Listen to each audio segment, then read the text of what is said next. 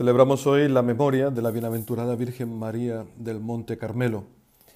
El Monte Carmelo, cuya hermosura ensalza la Sagrada Escritura, ha sido siempre un monte sagrado. El profeta Elías y luego su discípulo Eliseo lo convirtió en un refugio de la fidelidad al Dios único, un lugar de encuentro con el Señor. Más adelante, siglos después, en el tiempo de las cruzadas, pues ermitaños cristianos, inspirados por la vida y el espíritu de, estos profetas, se acogieron en las grutas de aquel monte, se reunían en torno a una iglesia que dedicaron a la Virgen María, a la que tomaron como patrona de, su grupo.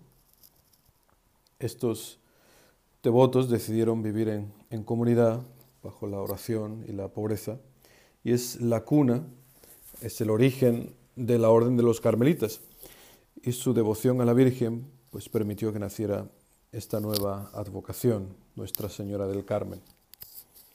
Pues estos hermanos decidieron vivir como desterrados, no como el pueblo de Israel, eh, que hemos escuchado en la primera lectura.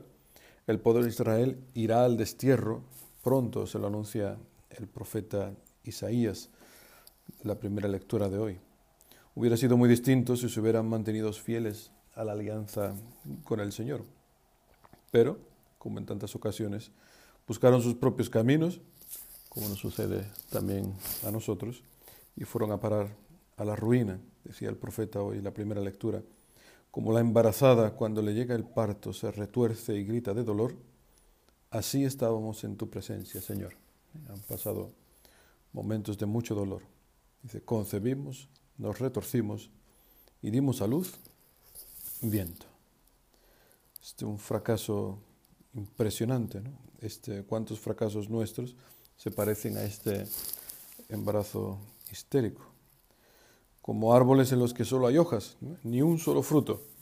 Frutos se entienden de, de vida eterna. a lo mejor nos hemos esforzado, hemos sufrido incluso por dar estos frutos y nada pues el profeta nos anima, dice, ánimo, a comenzar de nuevo, a no perder la esperanza, según las palabras que Él nos dirige.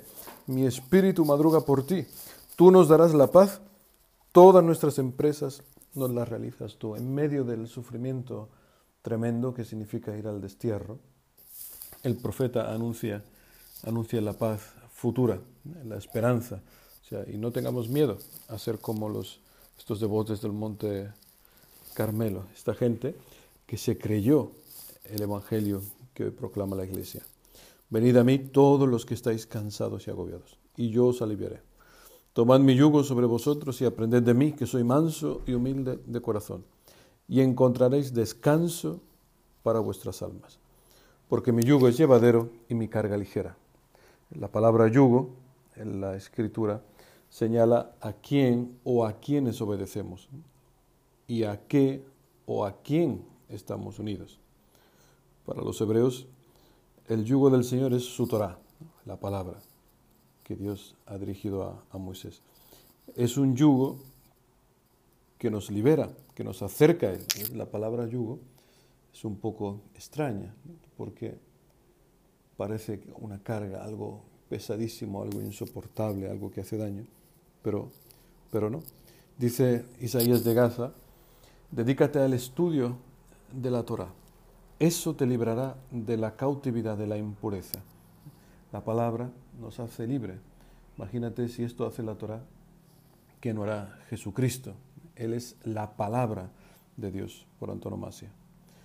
Y las coyundas que nos unen a este yugo, que nos atan a Él, a esta palabra, dice el profeta Osea, son lazos de amor. Y fue para ellos como quien alza el yugo sobre sus quijadas. Pero el problema es que existen otros tipos de yugo. Está el yugo de la esclavitud, la esclavitud del, pecado, por supuesto.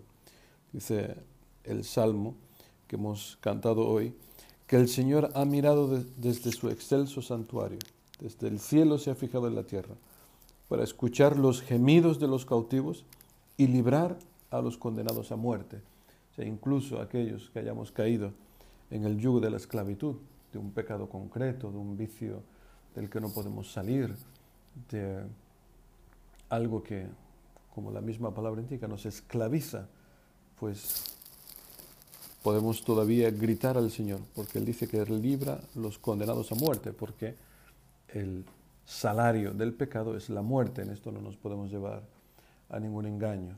No es, San Pablo lo dice de una manera tajante, no es que a lo mejor produce la muerte. En algunos casos el pecado produce la muerte, en otros no. No, no. Esto es, hermanos, eh, de una manera muy clara. El salario del pecado es la muerte. Pues bien, incluso en esa situación, nuestros gemidos, nuestro grito al Señor nos puede llevar a la liberación. Hay otro yugo, el yugo desigual del que habla San Pablo a los Corintios, que dice, no estéis unidos en yugo desigual a los paganos. Normalmente el yugo es para ser llevado por, por dos bueyes, normalmente pues con el mismo peso, eh, con la misma altura, para que puedan tirar del carro. Pues San Pablo dice, no estéis unidos en yugo desigual con los paganos. Pues qué relación tienen la justicia y la iniquidad, o qué comunión la luz con las tinieblas. San Agustín dirá que he ahí que las concupiscencias, la concupiscencia solicita, estimula, insiste, exige para que hagas algo malo. No consientas, dice San Agustín. El pecado es dulce, pero la muerte es amarga, un poco repitiendo lo que decía antes, no unciros en yugo desigual con los paganos. El mundo nos llamará a que nos unamos a él, pero el cristiano estamos, estamos llamados, como el profeta Elías, como el profeta Eliseo, como estos primeros carmelitas, a luchar contra esta llamada del mundo que nos rodea, por los amigos, la familia, nuestros ambientes de trabajo, nuestras amistades. Está claro que no estamos llamados a despreciar a nadie, por Dios, pero tenemos que saber dónde, en qué momento cortar, en qué momento no entrar en el yugo de los paganos. Pues pidámosle a la Virgen del Carmen esta ayuda en el combate y pidámosle el don de la humildad. En primer lugar, para no despreciar a nadie, como digo, pero también para hacer la voluntad del Señor en todo momento. Dice San Juan Crisóstomo que esta virtud de la humildad es en efecto la madre de toda filosofía. Señala para ella el más alto premio. Dice, encontrarás descanso para tu alma. Ya antes de la vida venidera, te da el Señor el galardón. Ya aquí te ofrece la corona del combate. Pues que así sea.